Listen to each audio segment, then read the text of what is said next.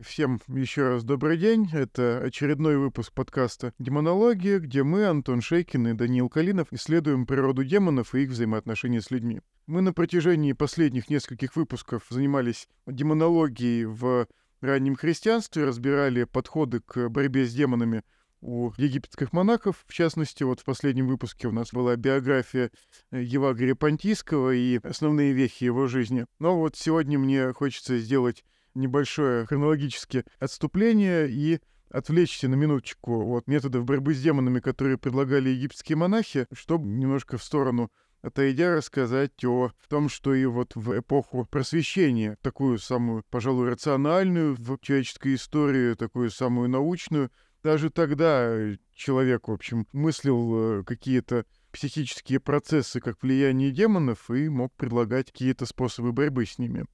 А именно я хотел бы сегодня немного поговорить о Фрэнсисе Бэконе и о его концепции идолов разума, которые, как вот мы сегодня, надеюсь, видим, имеют очень много общих черт с тем, что в раннем христианстве, ну и вот сейчас мы называем демонами. Данила, ты вообще знаком с бэконовской вот этой вот концепцией идолов? Ну, только совсем немного, когда ты мне рассказывал о ней, я помню некоторые детали, но в целом это будет для меня тоже чем-то новым, так что посмотрим, к чему это все приведет. Но ты еще сказал мне, что ты хочешь это обсудить, потому что у тебя есть недавний пример демонической атаки, который ты испытал на своей шкуре. Ну, бесы одолели вот несколько дней назад, у меня чуть крыша не поехала. После того, как я пришел в себя, мне захотелось э, как-то все-таки по горячим следам зафиксировать впечатление, собственно, что было фронтом атаки и вот с какими недостатками нашего ума эта атака была связана. Ну вот, собственно, я давайте... Три припорт после демонической атаки. Ну, ну вроде того, да.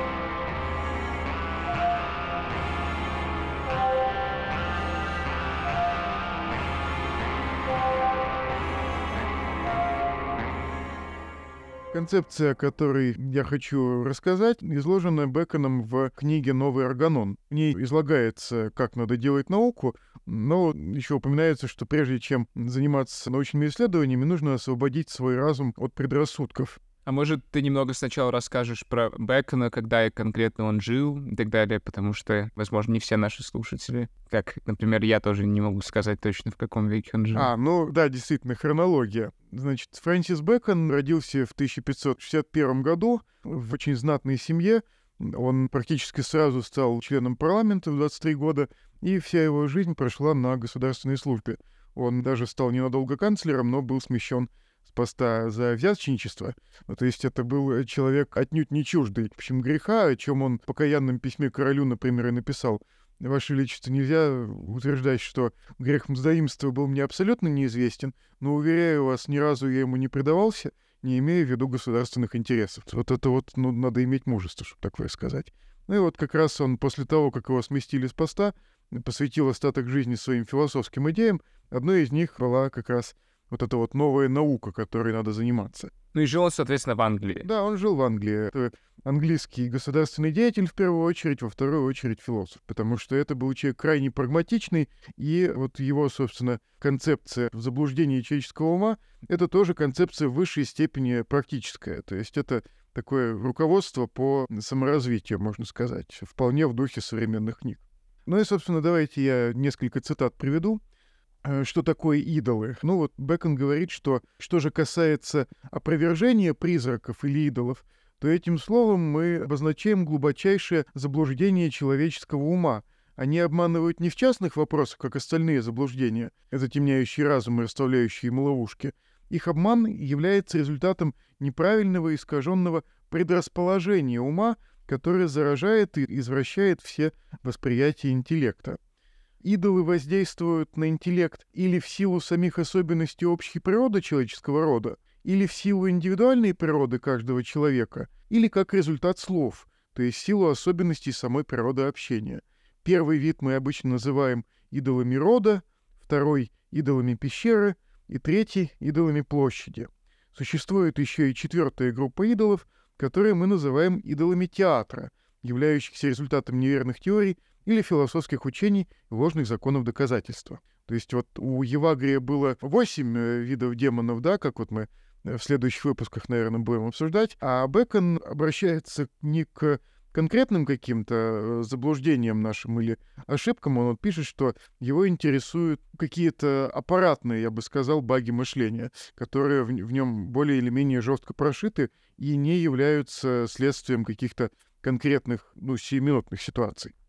Мне кажется, было бы хорошо, если бы ты мог привести какие-то примеры каждого из этих идолов. Бекон э, дальше, собственно, начинает с примеров. Приведем следующий пример идолов рода. Человеческий ум по своей природе скорее воспринимает положительные и действенные, чем отрицательные и недейственные, хотя по существу он должен был бы в равной мере воспринимать и то, и другое.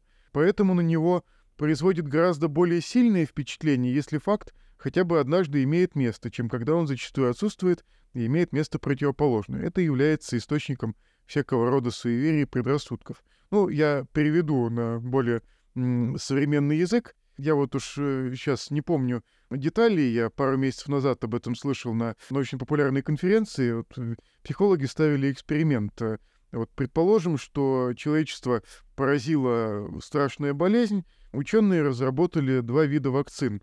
Первую вакцину, если вколоть всему человечеству, то три четверти человечества умрет, а четверть спасется.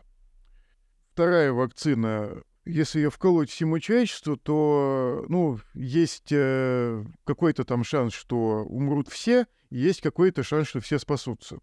Ну, предлагалось одной группе людей ответить на этот вопрос, они там как-то это выбирали. Потом э, ученые дали другой группе людей ну, тоже довольно большой опросник с формулировкой такой. Человечество поразило страшная болезнь, э, ученые придумали два вида вакцин. Первую вакцину, если э, вколоть человечество, то спасется четверть, а остальные погибнут.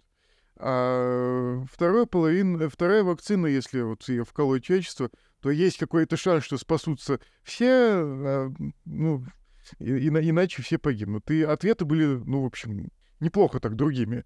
То есть человек привык мыслить в категориях за все хорошее против всего плохого. Ну, то есть в этом примере, просто я уточню, что правильно ли я понял, единственное, что было разное, это то, как поставлен акцент. В одном месте было, что три четверти умрут, и в другом, что одна да, четверть спасутся. Да, да. И ответы были разными, хотя, ну, в общем, арифметика ровно одинаковая. Самое, пожалуй, общее, что можно сказать про вот этих вот идолов рода, что такое идолы рода — это какие-то заблуждения нашего мышления, которые у нас присутствуют только потому, что мы представители рода Homo sapiens, ну, вида точнее. То есть э, наш человеческий разум так устроен, что ну, вот ему какие-то вещи кажутся приятнее, чем э, другие. Вот я на этом хотел бы немножко подробнее остановиться по причинам, которые далее станут ясны. Бекон э, приводит еще один пример. Птолемеевская теория движения небесных тел — Э, другой пример идолов рода. Человеческий дух, будучи по своей субстанции однородным и единообразным, предполагает и придумывает в природе существование большей однородности и большего единообразия, чем существует в действительности. Отсюда вытекает ложное представление математиков о том, что все небесные тела движутся по совершенным круговым орбитам и что не существует спиральных движений. Ну и он там дальше еще перечисляет другие физические теории его времени, которые тоже основываются на вот этом вот предположении о всеобщем порядке. Я вот тут э, чуть-чуть подробнее остановлюсь на этом. Ну, наверное, попозже. Наверное, попозже. Э, второй тип идолов — это идолы пещеры, то есть э, какие-то заблуждения, которые уже не являются всеобщие человеческими, которые э, каждый человек имеет не просто в силу того, что он человек, а в силу того, что он именно этот человек со своими, допустим, физиологическими особенностями и со своим воспитанием. То есть у кого-то, например, есть э, холерический очень темперамент, человек очень быстро принимает решения. Там, он не в состоянии там, сосредоточиться, подумать, там, все взвесить, ему нужно принимать решение быстро. Пример вот такой э, такого недостатка мышления, который мешает ему, этому человеку, заниматься наукой, например, да. Ну, то есть и Бекон же говорит, что вот этих идолов надо устранить, чтобы иметь возможность добывать объективное знание. Ну вот э, такой пример идолов пещеры. Ну, другой пример, который я всегда люблю на лекциях приводить, это что мне мама, например, в детстве всегда говорила, что ни в коем случае нельзя э, воду в чайнике два раза кипятить. То есть, если ее прокипятить два раза, это сразу мертвая вода, яд, и ее надо немедленно вылить, и ни в коем случае нельзя ее пить. Мой любимый пример, э, связанный с водой, это то, что нельзя смешивать кипяченую и не кипяченую воду. Ну тоже, да, я кандидат физмат наук, я не то чтобы очень хорошо понимаю физику, это, которая лежит в основе этих утверждений, ну там, если 200 раз прокипятить э, воду, то, наверное, там тяжелой воды станет побольше, потому что у нее температура кипения повыше. Но никто 200 раз не кипятит. Еще два-то нельзя. Я вот, когда рассказываю этот пример, э, половина там слушателей говорит, что да, да, нас тоже так учили, половина говорит, что за бред, первый раз слышу. То есть это показывает, что идолы пещеры могут быть довольно распространены, но они являются в большей степени индивидуальными. Ну, идолы площади — это заблуждения, связанные с терминологией, то есть когда люди встречаются на площади, чтобы, ну, там, на базаре, допустим, да, и начинают договариваться о свойствах там товаров, допустим, или о цене на них, то оказывается, что, ну, вот поскольку каждый человек пришел из своей, грубо говоря, пещеры, каждый э, получил свое воспитание, то у людей не всегда э, единогласие в э, терминологии, они могут называть не те же вещи по-разному или разные вещи, ну, одинаковыми именами. Ну вот здесь вот самый э, такой мне приятный пример — это ГМО.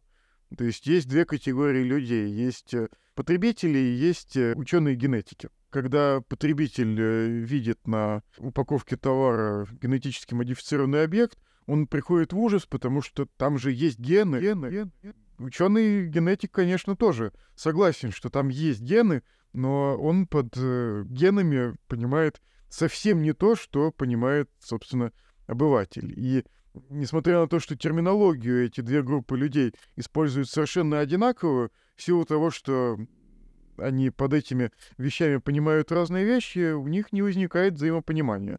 Ну и вот надо как-то вот бороться с вот этим. Ну, а идолы театра — это, мне кажется, предмет для отдельного разговора. Ну, может быть, ты можешь еще все-таки кратко что-то сказать? Пожалуйста, это идеология. Когда люди вырабатывают какой-то общий язык, когда уже они избавились от идолов, допустим, площади, да, когда у них на всех одна терминология, один язык, возникает довольно серьезная опасность, связанная с тем, что этот язык может им подменить реальность в какой-то, в какой-то мере.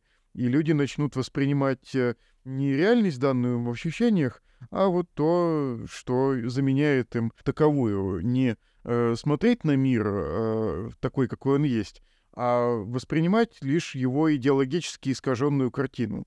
Это бывает сплошь и рядом. Ну вот самый яркий пример этого — это деление людей на политические партии или там по каким-то убеждениям. Люди смотрят на одно и то же событие и видят совершенно разные вещи и воспринимают их по-разному и реагируют на это тоже, ну вот, иногда диаметрально противоположно. То есть вот такие искажения человеческого ума, когда два человека видят одинаковые явления, а реагируют на него ну, диаметрально противоположным образом, Бека называет идоломитиатор и говорит, что это вот самый Э, сложный для борьбы э, вид идолов. Давай, может быть, я попробую переформулировать и как-то отреагировать на, это, на эту классификацию, чтобы, возможно, это поможет нашим слушателям тоже это переварить. Ну, то есть вот эти первые идолы рода, они вообще мне показались очень похожи на то, что сейчас часто называют когнитивными искажениями. Да, это, ну а это все они. Это все они, только некоторые, ну вот давай я буквально там предложение процитирую. Идолы же, которыми одержим дух, бывают либо приобретенными, либо врожденными. Приобретенные вселились в умы людей либо из мнений или учений философов, либо из приватных законов доказательств. Врожденные же присущи природе самого разума, который оказывается гораздо более склонным к заблуждениям, чем чувства. Они все в некотором смысле, как ты объяснил, когнитивные искажения, но у них есть, да, как, как, как бы кажется, что у них немного разные источники, да, или можно сказать, мне кажется, источник. И как минимум в тех примерах, которые ты привел, сразу показалось, что идолы пещеры, они какие-то более конкретные, возможно. То есть если идолы рода ты описал такие достаточно общие когнитивные искажения, то в идолах пещеры ты дал скорее некоторые примеры того, как какое-то когнитивное искажение конкретно существует. Например, там про этот чайник, то, что воду кипятить нельзя два раза. То есть это скорее не общий принцип мышления, Я а... бы сказал, что это предрасположенность к суевериям. И я заострю внимание, превратные законы доказательств. Что это такое? Это мышление, ну, например, от частного к частному, да? То есть э, наука признает либо от э, общего к частному дедукцию, либо от частного к общему. Это вот, собственно, Бэкон сам и ввел в науку индуктивный метод. А вот мышление от частного к частному ни в коей мере и никогда не может привести к какому-то объективному знанию. Ну да, но мышление от частного к частному — это тоже идол рода. Это свойственно, мне кажется, всем людям. Но потом конкретные примеры этого мышления частного частному, которые становятся такими, как вот су- конкретными суевериями, например, опять же, там нельзя два раза кипятить воду или что-то в этом роде, это уже как-то становится идолом пещеры, потому что не все люди конкретно этот идол Ну разделяют. да, и н- это более-менее случайность, потому что у каждого из нас э, случайно приобретенные физиологические характеристики некоторые, да, ну там гаусиана, нормальное распределение, да, и более-менее случайно нам достаются родители. Ну и на этот счет, разумеется, есть разные мнения, да, э, но Да. В каком смысле это случайно? ну, я предпочту считать, что все-таки мы не выбираем, у кого мы рождаемся, поэтому тут явно будет некий разброс, да. Ну да, но мне кажется, тоже, скорее всего, интересно, и не знаю, пишет ли об этом Бэкон, но мне кажется, что, скорее всего, во всех этих идолах пещеры, то есть в этих суевериях, за ними обычно стоит какое-то какое-то рациональное зерно или объяснение. Ну, то есть, допустим, даже если возьмем что-то сначала кажущееся совершенно странным, типа как нельзя смешивать кипяченую и некипяченую воду и это пить, потому что можно, можно, в общем, погибнуть просто от такого. Но на самом деле, скорее всего, что за этим стоит, это то, что по- понятно, что если у тебя не кипяченая вода, не питьевая, то есть нельзя пить не кипяченую воду, потому что она, ну, например, просто не очищенная, и там есть какие-то, в общем, паразиты или бактерии или еще что-нибудь. А кипяченая вода чистая, ее можно пить, то есть ты смешаешь кипяченую и не кипяченую воду, то получится опять не кипяченая вода, которую пить нельзя. И поэтому можно представить, что сначала, возможно, было понимание, что нельзя смешивать кипяченую и не кипяченую воду, потому что получится не кипяченая вода, которую опять нельзя пить. Но по- постепенно эта сама идея отделилась от своей причины и начала жить независимо. И таким образом со- создался идол того, что просто нельзя смешивать кипяченую и не кипяченую воду. Ну и кажется, что многие идолы пещеры, возможно, они так и появляются, что сначала у чего-то есть причина, а потом люди как бы забывают причину, и создается некоторая такая вещь в себе, в общем, да. Ну и дальше получается, что идолы площади уже скорее связаны больше с проблемами языка, да, то есть проблемой некоторого непонимания между людьми и разной интерпретации слов. А, а идолы театра, как показалось мне, э, отличаются от идолов площади тем, что за ним стоит какая-то скорее, если идолы площади, скорее всего, появляются тоже непреднамеренно, просто у разных людей есть разное понимание, то идолы театра скорее кажется, что приводят к какому-то... Здесь есть какое-то намеренное, даже, возможно, использование или искажение языка посредством какой-то философии или мышления, или то есть создание некоторого языка. Ну, я бы, я бы не, я бы не обвинял э, древних в том, что они намеренно запудрили нам мозги. Но тут надо контекст понимать, в котором Бекон, э, собственно, это говорил. Он под идолами театра имел главным образом философские учения античности, потому что, ну вот, ну, трудно заподозрить, что у Аристотеля была какая-то корыстная цель, э, ради которой он полторы тысячи лет терзал человечество. Скорее, я имею в виду намеренное в том, что он намеренно создавал некоторый философский язык, который он считал правильным, но в целом это за, за идолами театра стоит какая-то, скорее, рациональная мыслительная воля, а за идолами площади скорее какая-то просто, ну, не случайность, но просто то, что просто по-разному как бы языки существуют. То есть это, конечно, далеко не полное описание всех возможных наших заблуждений. То есть Бекон говорит, что его интересуют все-таки какие-то самые фундаментальные из них. Но вот для моих сегодняшних целей, мне кажется, мне вот этого будет вполне достаточно.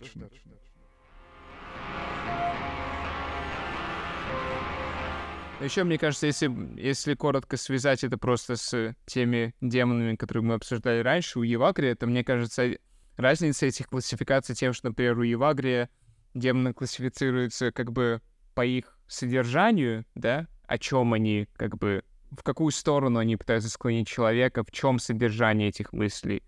А здесь как будто это скорее классификация по месту жительства.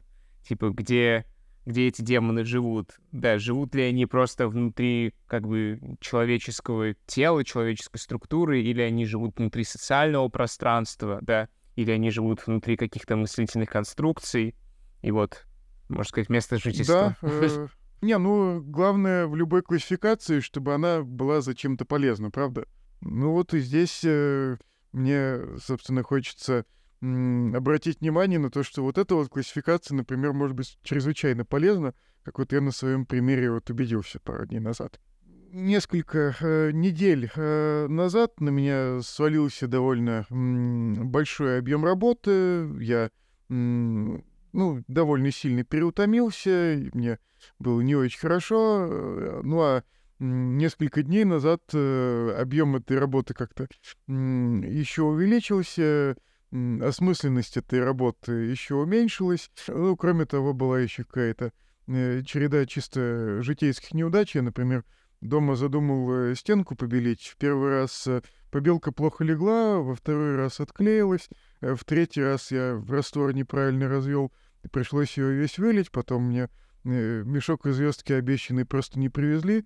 Ну и вот я сегодня, наконец, четвертый раз э, предпринял попытку побелить стенку, и наконец-то она увенчалась успехом. Собственно, вот это самая череда неудач и большой объем моей работы привели к тому, что несколько дней назад у меня чуть не поехала крыша, и, ну, собственно, я пережил настолько сильную демоническую атаку, которой, ну, вот где-то с год не было.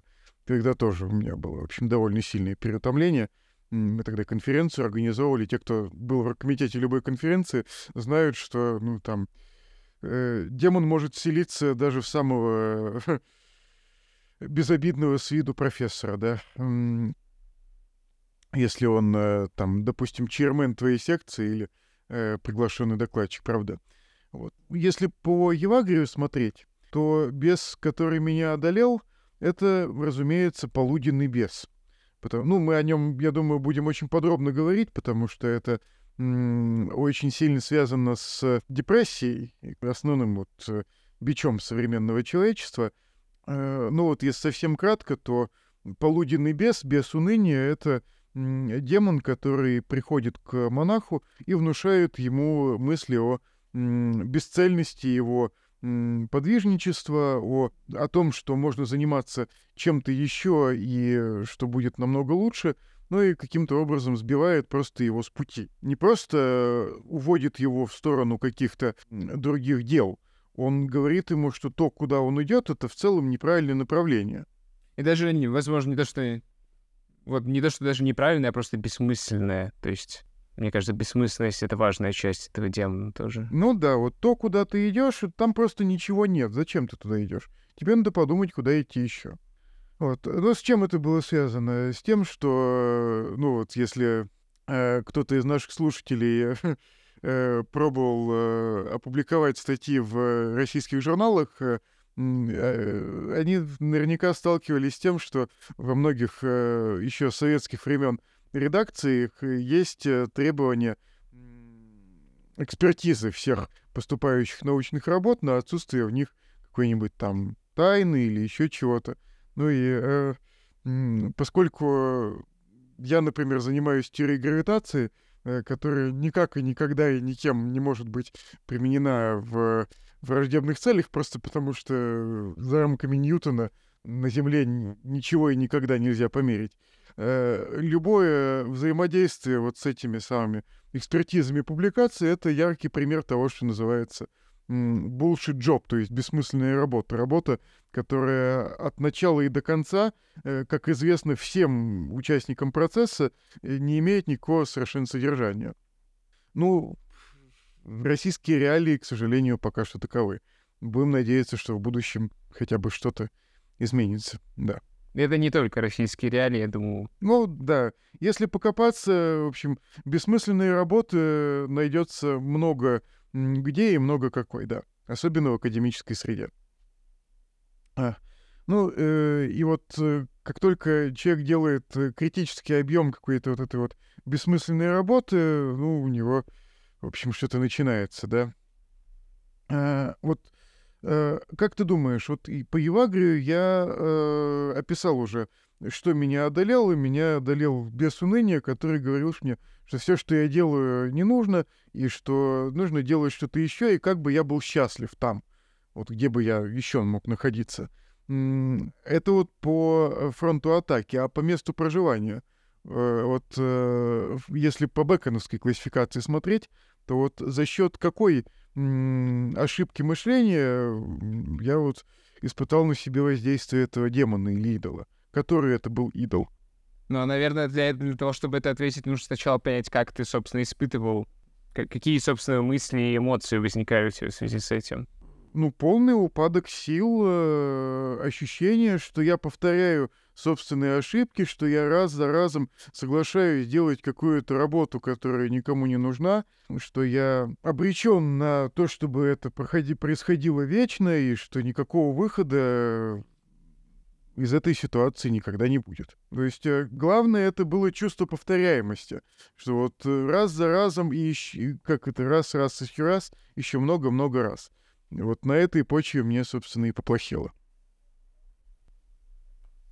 Я, я, возможно, отвечу не по бэкграунду, но мне интересно сказать, что здесь, наверное, интересный аспект твоего примера в том, что, собственно, здесь было как раз несколько мест жительства, где этот демон как бы уже существовал. Понятно, что то, как ты описал, это бессмысленная работа, которую ты должен был сделать. Можно задать вопрос, откуда вообще эта бессмысленная работа взялась, почему почему так получилось, что эта бессмысленная работа существует. И здесь можно сказать, что, понятно, это следствие того, что, скорее всего, кто-то до этого не до конца продумал некоторый аспект публикации статей, например, да, то есть кто-то до этого тоже не сделал, возможно, какую-то часть своей работы или решил, что это не нужно или так далее. И на самом деле здесь можно заметить, что некоторое демоническое существо, так сказать, посредством этого заползло в саму структуру публикации статей, потому что сформировалась некоторая бессмысленная, бессмысленная вещь, как бы, которая, ты говорил, все понимают, что она бессмысленная, но она существует.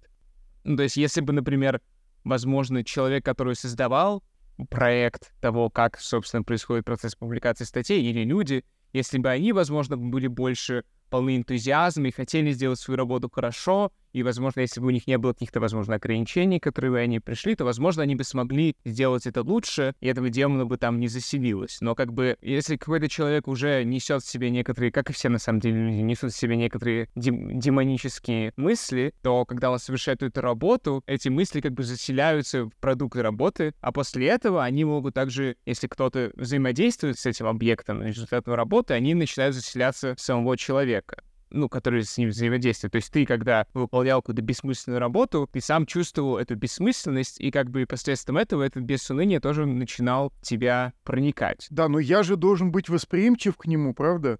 То есть у меня же что-то есть в мышлении, за что он зацепился. И вот что это? Ну, наверное, это либо какой-то идол рода, либо какой-то идол пещеры, если по бэку. То есть это... Ну, не, да, действительно, никаких э, слов и терминологии в этом не задействовано. Ну, я, чтобы не томить тебя и слушателей, расскажу, как я, собственно, это попытался концептуализировать. А, и это на самом деле... Почему мне кажется важным разобрать вот свой пример сейчас? Потому что, как мне кажется, это а, одна из основных причин, по которой человек вообще становится восприимчив к любому виду демонов. Значит, вот я сказал уже, что повторяемость э, была вот ключевым аспектом вот моих э, переживаний, что вот раз за разом и никогда это не кончится, и вот всегда так и будет. Э, это идол э, рода, который э, заставляет человека видеть э, порядок в хаосе.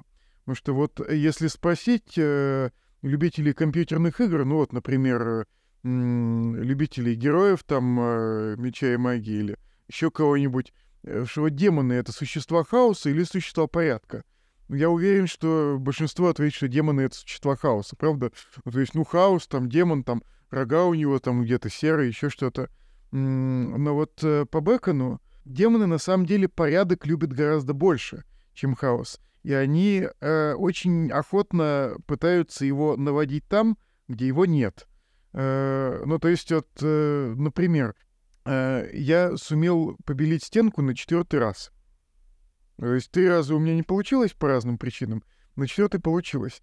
И с каждым новым разом у меня все меньше веры в свои силы, все меньше э, уверенности в том, что происходящая случайность, все больше уверенности в том, что происходящая закономерность. Да?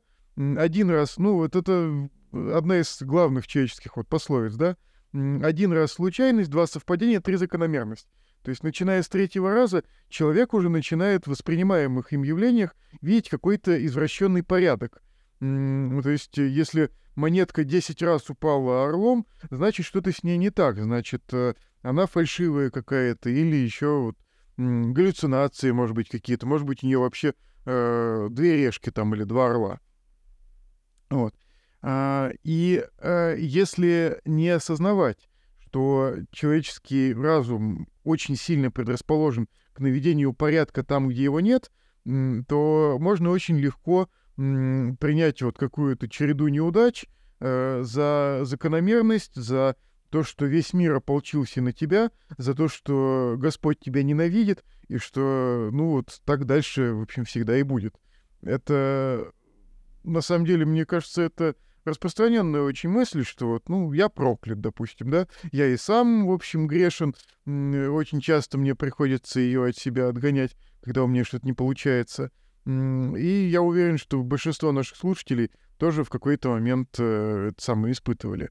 И вот это очень базовое, мне кажется, заблуждение человеческое, э, что вот нужно э, как можно быстрее выстроить какие-то закономерности в окружающих тебя явлениях, которые тебе помогут понять, что происходит. Ну и вот э, ученые к этому особенно предрасположены, потому что у них работа такая, да, они обязаны э, выстраивать явления закономерности какие-то, они обязаны предугадывать какие-то события. И поэтому э, ну вот в, в эту э, предрасположенность заползает демон и говорит, конечно, родной, я сейчас объясню тебе, что происходит. Ты просто проклят и будешь до конца своих дней э, испытывать мучения. И потом все закончится такой же мучительной смертью. А может быть, не закончится. Может быть, ты переродишься и опять будешь мучиться. И так будет всегда, и никакой нирваны у тебя не будет. И вот э, очень много сил надо потратить на то, чтобы за своим уже в состоянии упадка сил, э, обусловленного тем, что этот демон уже на тебе сидит, ты уже думаешь, что что-то с тобой не так, а не с окружающим миром. Очень много сил уходит на то, чтобы как-то выкинуть вот этот вот ненужный тебе порядок, который твой мир упорядочил, ну, вот, против тебя. Я, я хотел бы тут добавить, что, мне кажется, вообще эта способность находить порядок в хаосе, она, конечно же, вполне себе положительная, потому что без этого способности мы вообще не смогли ничего в мире понять, потому что любое нахождение любой закономерности, любого вообще понимания связи явлений — это нахождение порядка в том, что изначально кажется хаосом.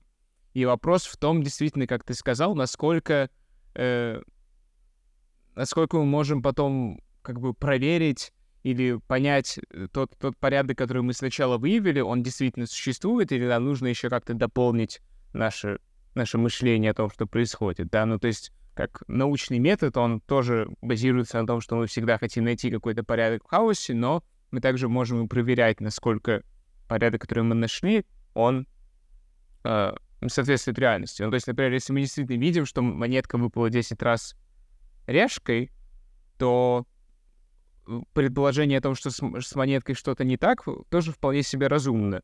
И мы, но после, после того, как у нас есть такое предположение, можем попытаться проверить, действительно ли с что-то не так, или с ней все в порядке, и это просто следствие того, что действительно может так случиться, что и обычная монетка 10 раз выпадет решкой.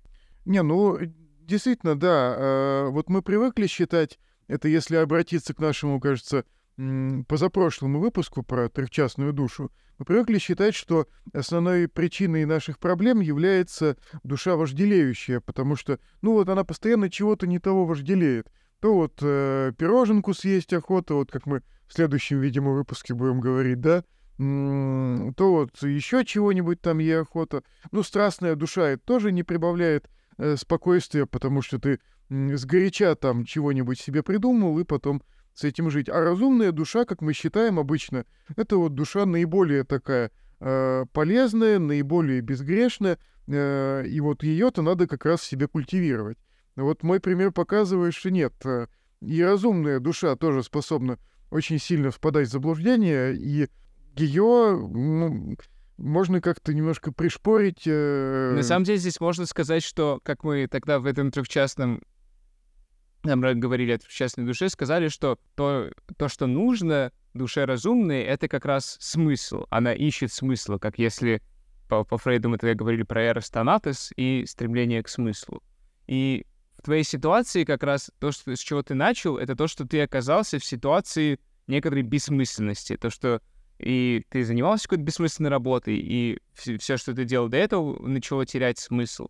И в этой ситуации бессмысленности, конечно же, то, что человек хочет сделать, во-первых, это побыстрее найти некоторый смысл того, что происходит. И проблема в том, что если мы будем схвататься за первый смысл, который нам пришел, то, скорее всего, это будет не очень полезный смысл. Например, смысл просто в том, что ты действительно искал, ты проклят, и будешь страдать. Вот смысл всего, что происходит. Просто это ты такой плохой человек. Но как бы проблема в том, что мы как раз не можем сознательно долго существовать ситуация отсутствия смысла и хватаемся за первый смысл, который нам предлагает наше, наше возможно, не совсем чистое и наполненное какими-то демонами мышление. И вопрос в том, можем ли мы попытаться найти какой-то более здоровый смысл в том, что происходит. Теперь интересно перейти, собственно, к тому, как ты преодолел эту атаку.